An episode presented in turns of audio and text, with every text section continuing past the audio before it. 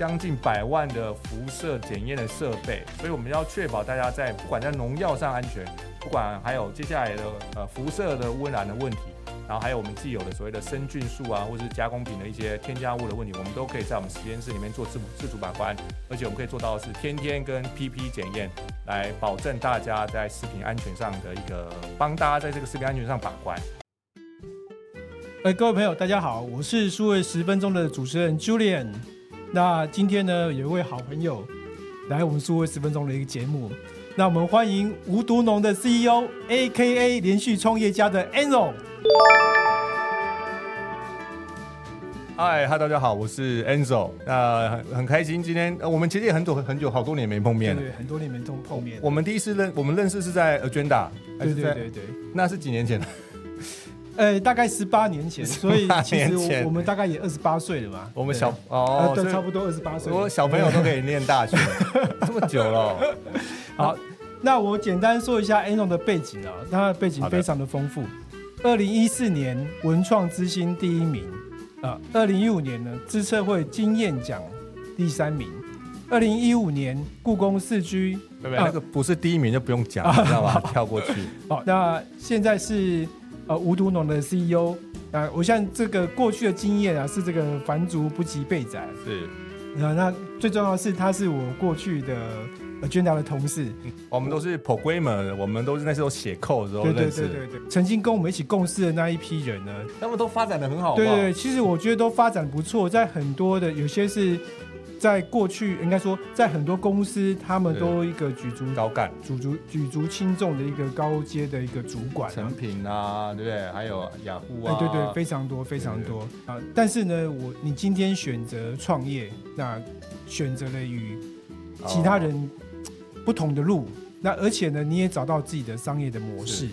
那我希望说，今天邀请你来啊，今天除了可以分享你现在的。企业的精神之外呢，我也希望你能够分享一下你创业这条路所遇到一些困难，以及你如何去做克服。哎，我不知道这个尺度可以多大，我们想要轻松一点，还是因为我有听你的，呃，轻轻松轻轻松轻松就好，像像这样是可以的吗？对对，轻松就好，轻松就好。有几个问题想想请教你。那第一个呢，是我想知道，就是说。哎，你现在的公司大概是什么时候成立的？那你为什么想要做无毒农产品的一个事业？哦，其实我会创业跟 Agenda 有百很很强大的关系，哎，知道吗？因为那时候我是在 Agenda，我 onsite 在那个 Sony 嘛，对不对？对对。那后来因为呃 Agenda 可能因为呃转型嘛，这这个企业你我今天早上我刚才听的听在你在讲说所谓的变革嘛，这就是一种转型，就是一种变革。那我们就是被变革 淘汰的那个团队。那后来就留在 Sony 成立了一个公司，所以这是有我的创业其实是被 Agenda 推着走的，并不是我想要创业，而是呃被迫 创业。那从 Agenda 开始呢，呃，一零八年还零六年的时候就成立了第一家公司，那陆陆续续就是呃成就是就你知道创业的成功率就。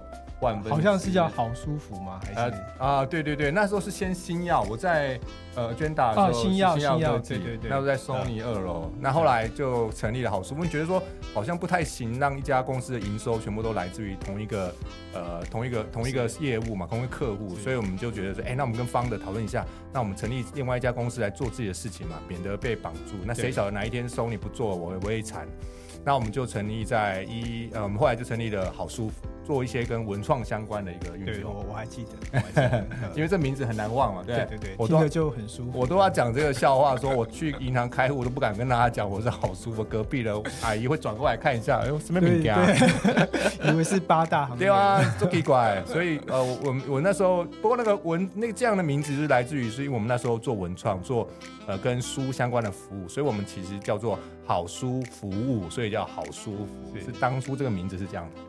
OK OK，那我知道你最新的应该说目前的公司最新的。啊，对对对，好像会有还有以后还会有，搞不好还还有 还有更更更新的事业嘛。所以以目前来看的话，我看是无毒农，对，那做的是所谓的无毒农产品，对对对对。而且我看是在整个 marketing 跟公关上面，其实是。露出是很多的。但你为什么会去选择这样的一个是？的一个事业来做发展？啊，我觉得也是被环境生活所逼啊。那你看，像我们刚刚成立是因为呃新药科技，呃是因为捐大的关系。那我在一六年成立的这个呃所谓的无毒农的这个服务，其实也是因为环境所逼。为什么呢？因为那时候做的事情都没有成功，从零八年做到零六年、一六年，大概做了八年时间，都浮浮沉沉的，做过接案啊，做过共享经济啊，做过文创啊，刚刚说的，然后做了很多很多，但是都。没有成绩，那我们不过那你知道，大家那二零一零年到二零二零年这个十年来是有一个行业是起飞最快，然后呃蓬勃发展是就是就是猪羊呃应该说猪都可以升天的一个产业是什么？知道吗？是什么？电商行业嘛啊，那十年来卖什么都赚钱，所有人都跑到电商行行业去。那时候是电商的一个红利的浪潮，几乎几乎我们当时很多人都跑去电商。对嘛？对。那呃，后来我也是觉得说，再这样下去不是办法，我们还是要做一些实的东西。所谓实，我我过往都做比较虚，就像服务，刚刚说的好处服务都是比较是虚拟的东西，像是听旅行啊、导览都是跟文创啊比较是比较虚的，比较是数位内容的。那我们就转一六年不行了，再做卖虚的一定会挂掉，所以我们就转行做跟销售实体的东西。嗯，那时候应该说，应该契机应该这样说，我觉得我们不需要去进入电商，没办法，这是被呃环境浪潮推着走，一定要是进入电商这个行业。是，那到底卖什么，做什么呢？那我们后来选择是农产品。那主要的一个原因是因为我觉得农产品的门槛比较高。你说在一六年投进去做三 C 产品或做服装或做美妆，你是？你已经来不及，已经是第二波、第三波了。所以，我们那时候觉得说啊，电那生鲜应该是。呃，一个没有了竞争者，目前暂时那时候没有竞争者，那时候也没有 Uber E 啊，没有富邦达。我们那时候那时候觉得说这是一个很有机会的状况，所以我们那时候就投入。还有另外一个，实际上状况是因为那几年食安的问题很严重啊，是对，有毒油啊、毒牛奶啊、顶新世界啊，对对对对。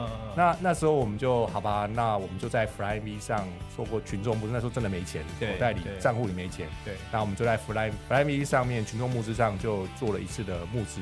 那啊，还就还是就有牧尘，不过也不多啦，三十几万。然后我们就成立了这家公司。是，那就是问一下，那你现在公司跟农友的合作模式是怎么样？那嗯，我们常常听到说，从农友到真到消消费者手手中，会经过很多的菜虫去这个剥削农友的这个利益嘛？是。那你怎么确保这个农友的这个他们可以得到合理的利润，而且你的品质是可以受到保障？呃，我。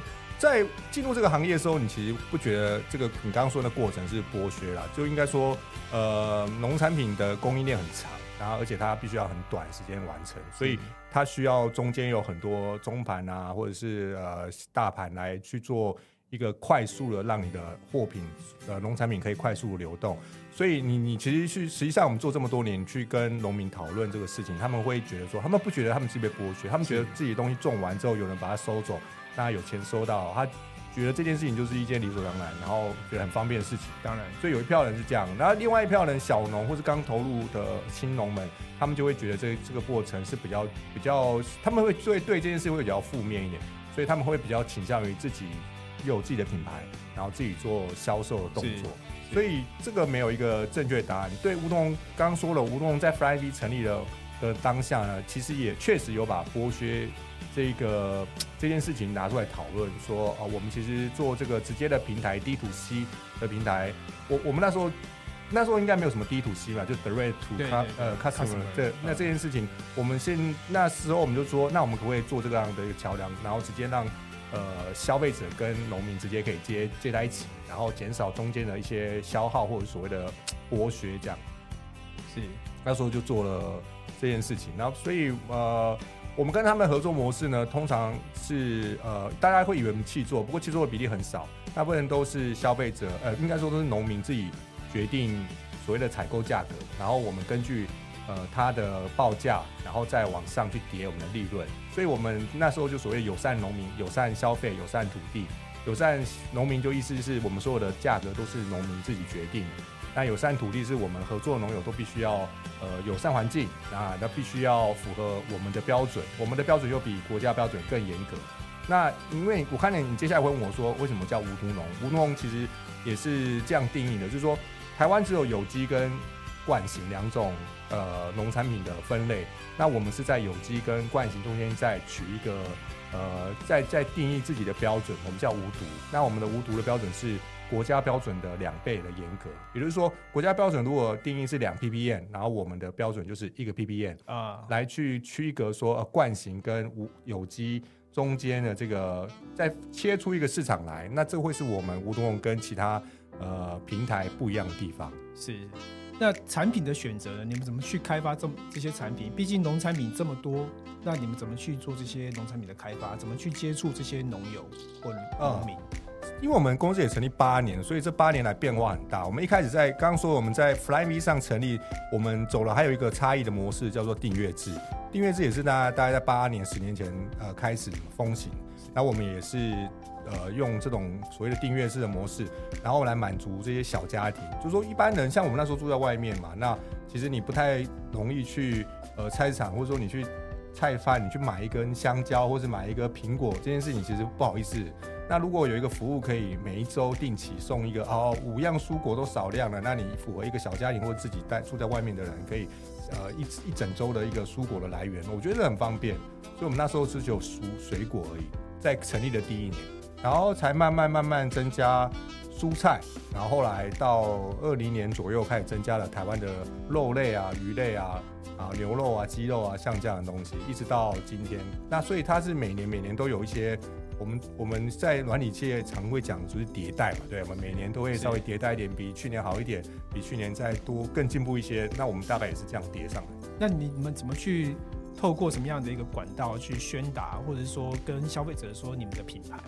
呃，这在这个过程中，在过去十年，除了电商蓬勃发展之外，有还有一个另外一个红利，就是 Facebook 的红利。啊，那 Facebook 的红利确实，我们确实在那个时候，呃，享受了蛮好的 Facebook 的红利。所以我们在刚成立的一六年、一七年、一八年就成立粉丝团，透过粉丝团跟我们的潜在 TA 做互动、做沟通，那其实效果是非常非常好的。那再来一八一九年开始就会接上 Line 的红利，所以我们是从 Facebook 慢慢转到 Line，然后一直到现在可能开始有 IG 啊，所以有小红书啊、TikTok。那我们因为我们是一个纯网生的，所以不是不是网生，这个什么叫网？对对对，我我那天也听到网生也吓一跳，是我听错，所以是网络产生的品的品牌叫网生平台品牌。那我们我们就是纯百分之百的网生网络的品牌，所以我们透过沟通的方式也都是在网络上来跟消费者做沟通。明白？那在竞品上呢？因为比如说统一有统一生机嘛，那易美有易美生机。其实台湾的大品牌做生机的，或者是说我不晓得做无毒，因为毕竟我对这个领域不是这么的熟悉哦。但是对一般消费者来说，哎，生机跟无毒是好像是啊相等的，好像我说好像，因为。对消费者，毕竟他消费者需要被教育嘛。是是。那以这么多这么多大品牌在市场上来说的话，那你们公司在市场上有什么样的优势跟特色？你们跟其他品牌去如何去做竞争？这跟刚刚提无毒龙的概念一样。我刚刚呃说台湾只有所谓有机跟惯性两种。那简单来分就是有毒跟没毒两个部分。那我们的做法有毒跟没有毒。对，有毒跟没有毒这个这两个分类。那呃，那以生机或者是说生计这些东西，其实都是没有存在的的名词。以呃，如果用比较商业化的角度来讲的话，这就是一种商业的手段或行销手段，来让大家听到这个名字，呃，了解哦，我在讲一件事，讲哪一样产品的定位。那对公无毒龙来讲呢，我们定义一个无毒的一个嗯名词，然后你透过无我们去定义这个无毒的标准。来去建立这样的一个跟其他品牌的差异化的部分，所以呃，所以不管是有机或生机或无毒，呃，有机是政府法律规定好，所以这就是有机。那其他的没有在这个规定里面的，都是品牌商或者是厂商自己去决定。所以这个部分没有一个标准，这是看你怎么去决定，然后怎么去跟消费者沟通。所以有机不等于无毒吗？有机可以说它是更严格，你可以讲说有机是无毒是这样，有机大概是无毒的中间的一小块。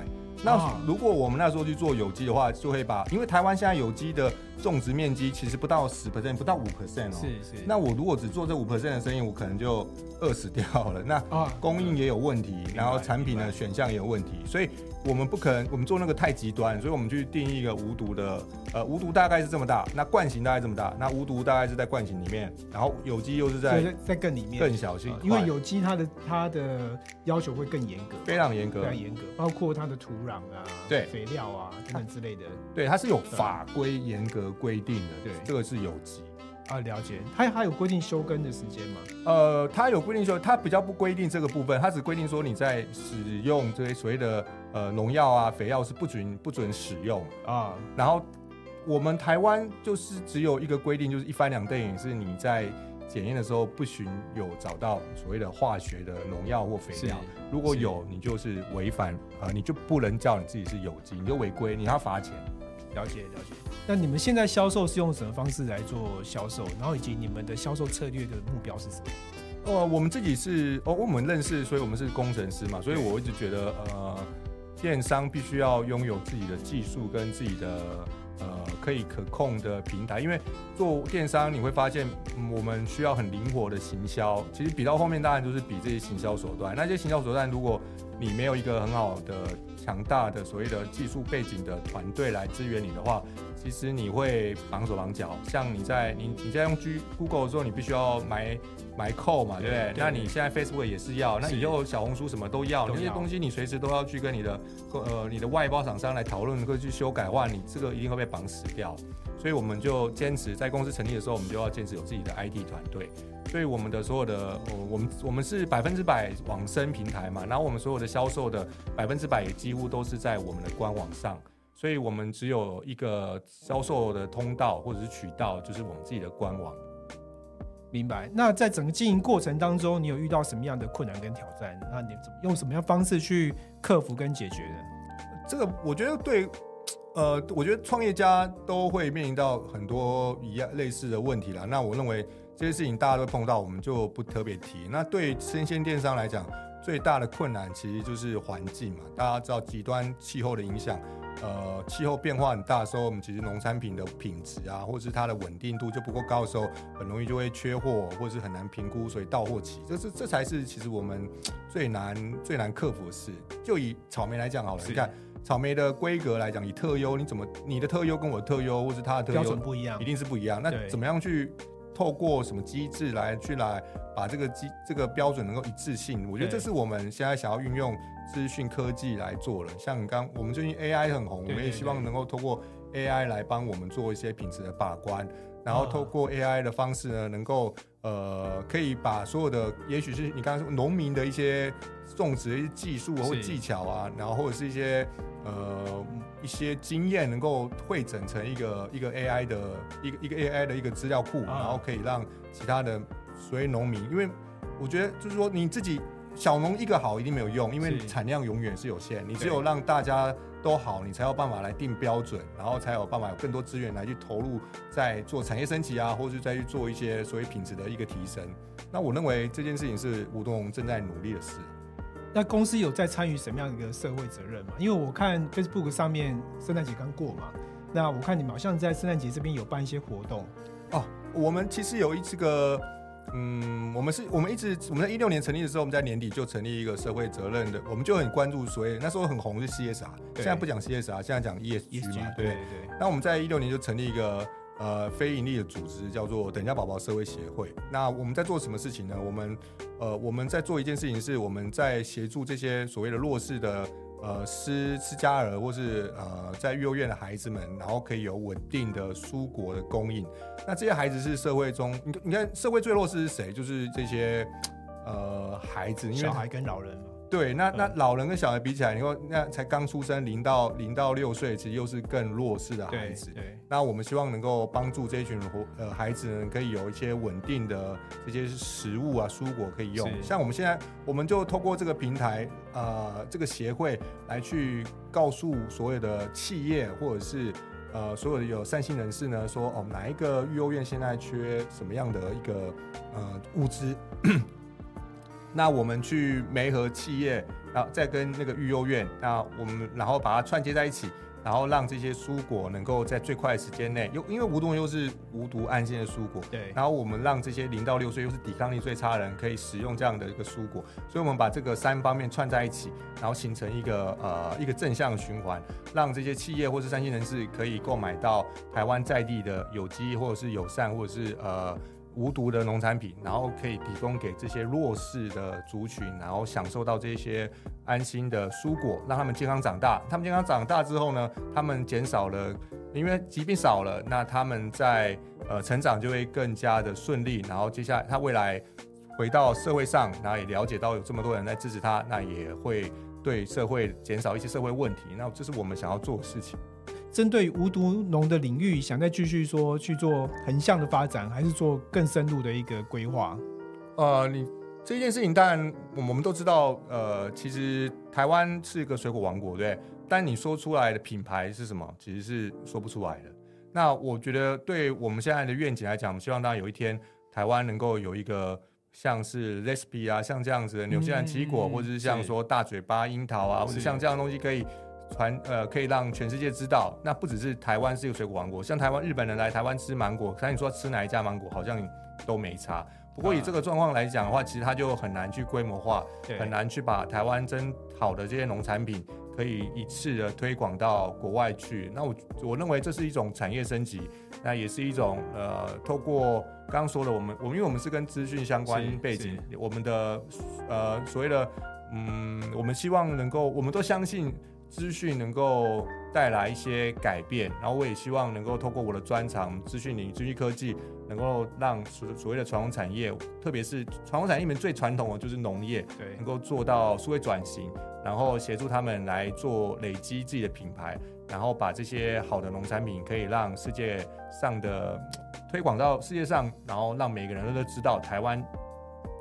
所以你想走出台湾吗？我觉得走出台湾是我们的愿景啊。那我我们还是继续往，因为内销市场永远都是有限的嘛。饱和。嗯。那台湾你要呃农民他的收入不好，所以所以年轻人也不愿意回去务农。对。在这样恶性循环下，所以所有的就会产生更多的社会问题。假设我们，假如我们有这个，这是很多成功例的，不管中国或是日本，都有在重视这样的事情，也做了蛮多呃很好的成绩。是。那我觉得台湾反而是比较缺乏像这样的一个成功案例。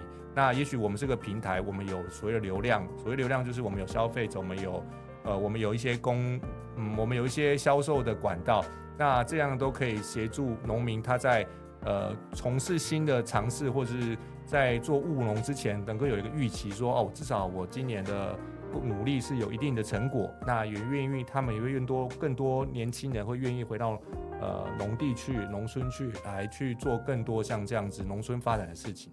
那这是我觉得我们的愿景。假设虽然我们的目标是能够让台湾的农产品可以到让世界上每个人可以看到，不过这件事情达成之后，其实是对我们台湾的所谓产业结构，或是说。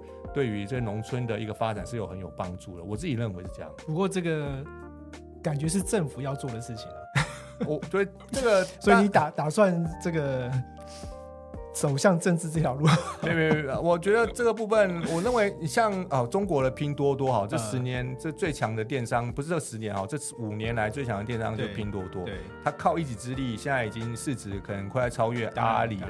才才这三五年来，它发展一开始怎么做呢？它其实就是从乡村乡村开始，而且是说农产品。那它确实做了起来之后，慢慢把拼多多带到国际上去。那台湾也慢慢因为这样的一个平台，然后其实可以买到中国的东西之外，其实也慢慢可以拿买到一些农产品。我觉得这是一个蛮好的一个发展。当然当然，所以现在在所谓的社群媒体上面的话，现在有走 IG 吗？呃，I G I G Facebook Facebook 应该还是我们的主力啦。那你说呃硬要切的话，是 Facebook 大概占嗯四成五成，然后 Face 赖赖大概也占四成五成，那剩下一部分才会拨给 I G 或者是那这是这一部分我坦白讲，我们是因为社群起家去社群红利而产生而诞生的。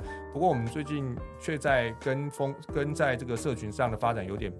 比较比较迟缓一点，这是我们自己觉得我们这边做还不太好的地方。你们想在做会做调整吗？就是说，比如说去挑战 TikTok 或是小红书之类的，因为现在好像年轻人都是在走这方面的这个社群的接触。因为你讲的也是关键，说因为社都是年轻人，不然我们的百分 TA 百分之百还是在三十到四十岁的的家庭主妇为主，所以那一群二十到三十岁的这一群人比较不是我们的销售主力。你看你你二十岁现。在嘛，但是 for future 来说的话，那先活过现在，我我这样五年后再说嘛。现在活不过去，我五年后也不知道在哪里。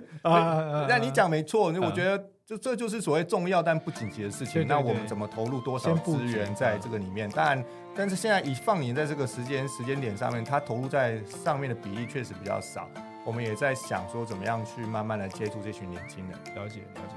我想再问一下，这个这个当然是不在原本的问题没事没事啊对对对，我们还有时间，我们可以慢慢聊。对闲聊闲聊，就是说我我应该说你是属于非典型工程师的，我可以这样子来来说嘛，因为毕竟在你说工程师你要变成是一个经营者，这一定是心态上会有一些转换。是那在这过程当中，你有面临到什么样的一个问题？因为很多工程师想要做创业，但是创业最多很多是结案，哦，很多是选择用自己的专业领域来做。是。对，但但是但是你要考虑到，就是说我一旦是要进一家公司，是。这个所谓的武馆嘛，人产销人发啊，财产，销人发财啊，都忘记了。啊，产销人发财嘛，其实这个不是我们一般资讯领域可以接触得到的。那在这过程当中，一定角色会有一些改变跟转换，你怎么去做这样的一个改变？呃，我觉得我一我觉得我一开始我非对对对，我我承认我是非典型，因为过往我我虽然是 programmer，但我跟大家讲，没有人相信我是写程式的，那我也写的是技能程式，但大家没有人相信，大家都觉得我可能是呃摄影师啊或艺术家 之类的角色。那呃，这跟我过往成长有关，因为我第一开始我是电机科毕业，后来去念资管，然后后来又去念公管。那公考公管的过程中，又要念一些商管课程，所以我觉得有一点是跨领域。我一直推崇念广不念深啊，嗯那念深的就让那些博士去念，那念广的就就就什么行什么事情，就像蒙哥讲，你什么行你什么样的学科你都要懂一些，你可以花二十 percent 的时间去学一个学科，八十 percent 的知识就好，剩下二十 percent 就让专家去学。那我我我认同这样看法，所以我我跟我的伙伴跟团队沟通的时候，我也是建议大家是以广度去学。那我觉得工程师会比较容易碰到的问题，就像钻钻牛角尖，然后遇到个问题，然后怎么解决，然后我就嗯一直去用科科技的模式去解决。我有个同事，以前的伙伴，他也是最近创业，然后就来跟我讨论说，哎、他遇到困问题，他说他发现那些他看到有宠物的这个需求，都是他想要做一个系统，让这些宠物的餐厅的人可以，呃，老板有点像是什么爱拼网之类的，让餐厅可以放到上面去。我说是这这怎么？这个根本就这很难，因为为什么？因为它的量实在是太少了，太少了，嗯，对，你怎么没额？你要怎么收钱？你跟谁收钱？你都不对，广告也不会有人给买，然后你跟厂家、你跟店家收钱也不会有人付愿付钱，这个是一定是太小众。那我建议他什么？我就建议他说，你应该反过来想。那其实啊，会养这些动物的人，他其实这十年最红的就是社交嘛。你怎么样偷把社交的呃元素放到这个你的哎你的你的创业的题目里面去，可能会更重要。像是养宠物的人，其实会想要把宠物认识其他也养一样宠物的人，对，你不如用这个方式去让这一群人可以互相认识，然后找一家餐厅，你帮他提供这个餐厅环境，那也可以。就是说我不是为了，我不只是要来解决你餐厅的问题，我是解决你们社交问题，然后餐厅只是我其中一样服务。是，然后你就可以跟餐厅拿钱。那你真正的收钱的方式是跟那些广大们收有养宠物的人的需求，因为社交需求一定远比你去吃饭啊带你真的带宠物出去吃饭至少有几次啊？那那那我我我是这样子跟他建议。那但一般工程师可能会没办法连接到社交这件事，因为工程师都通常都有社交上都有社交障碍，这个是吗？马斯克自己写的哦。你去看马斯克那本书上讲，所有的人，你说不管 Jobs 或者是马斯克，他们都有社交障碍，这是正常的。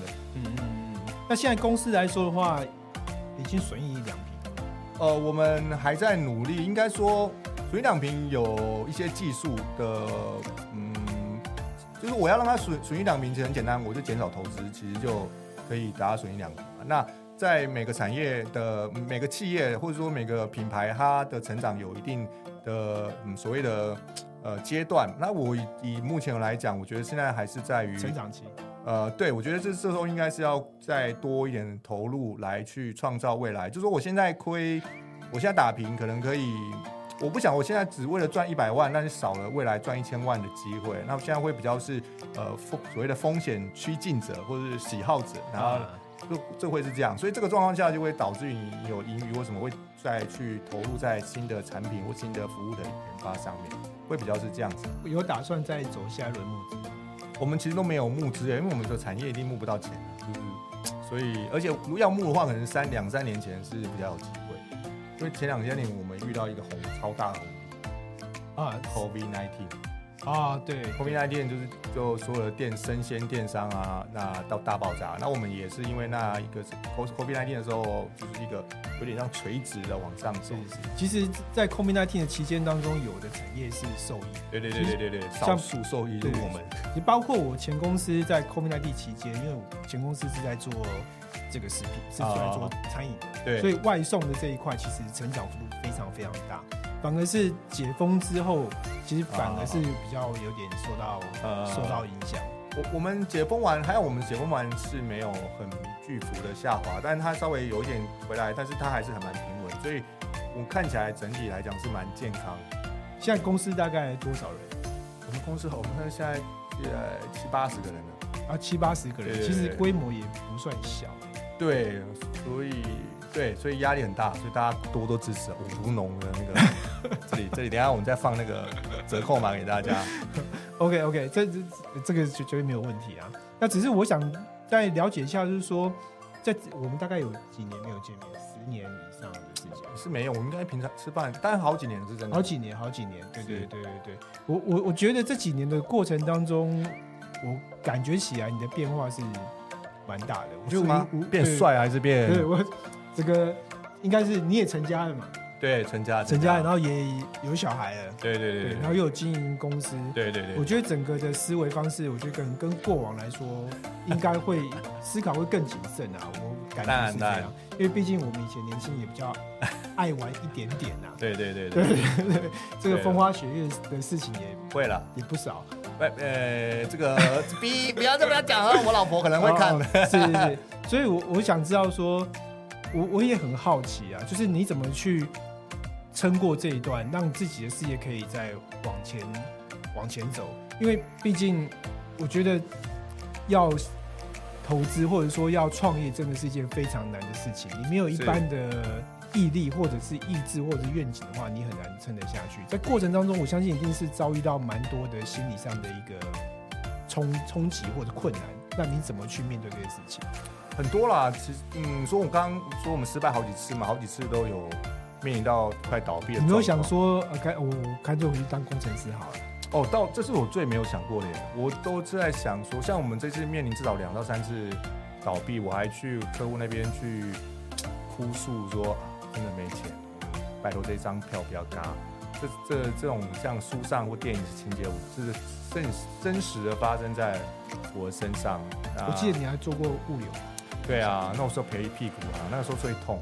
后来，那我我我那我那时候心里想到的念头都不是哦，我想要放弃回去做工程师这个事情，我都会想说，我都有，我一定可以找到方法把问题解决。那我很是一个喜欢解决问题，我觉得我的人生的成就感，或者我创业了，对我最大的成就感就是呃，不断的有问题，然后我不断的去把问题解决，这是这是推动我持续。创创业的一个很重要很重要的动力，所以我从来没有想，我实在没办法想象我回去一家公司，然后坐在那边，然后听一些蠢老板，然后跟我指示说，哎，要这样这样这样。我觉得这个部分，我但话不要说太早了，也许我会碰到一个我可以理认同的人，那当然另当别论。只是说，我觉得现在这个状况下，创业者可能还是有些自负，而觉得说啊，其他人我都还是呃。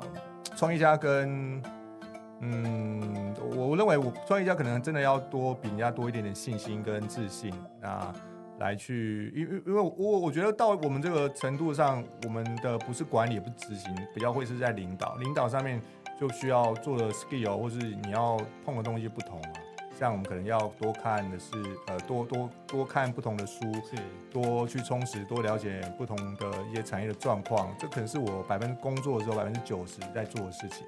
那其他的部分都会是其他的工作伙伴去帮我完成。OK，好，那今天的话，我们就先谢谢 A 总哦。那我会再提供无毒农的相关资讯在我们的资讯栏当中。那我也希望说，日后还是有机会，我们可以在一起合作相关的节目。好哎、不对对对，哎我补充一下，我刚刚有一个我漏了，就是无毒跟其他品牌不一样的地方是无毒嘛，对不对？那我们怎么去证明我们无毒呢？其实我们自己是唯一在生鲜电商拥有我们自己的自主实验室的。我们有一、哦我们有一台那个呃药毒所那个授权跟所谓的呃认证过的一个机器跟技术哦，我们可以在十五分钟之内可以做农药残留的检验。那这个台机器是呃，因为这样为什么只有我们有呢？是因为这台机器非常贵，这样造价是千万以上，这也是我们唯一在生鲜电商里面有的。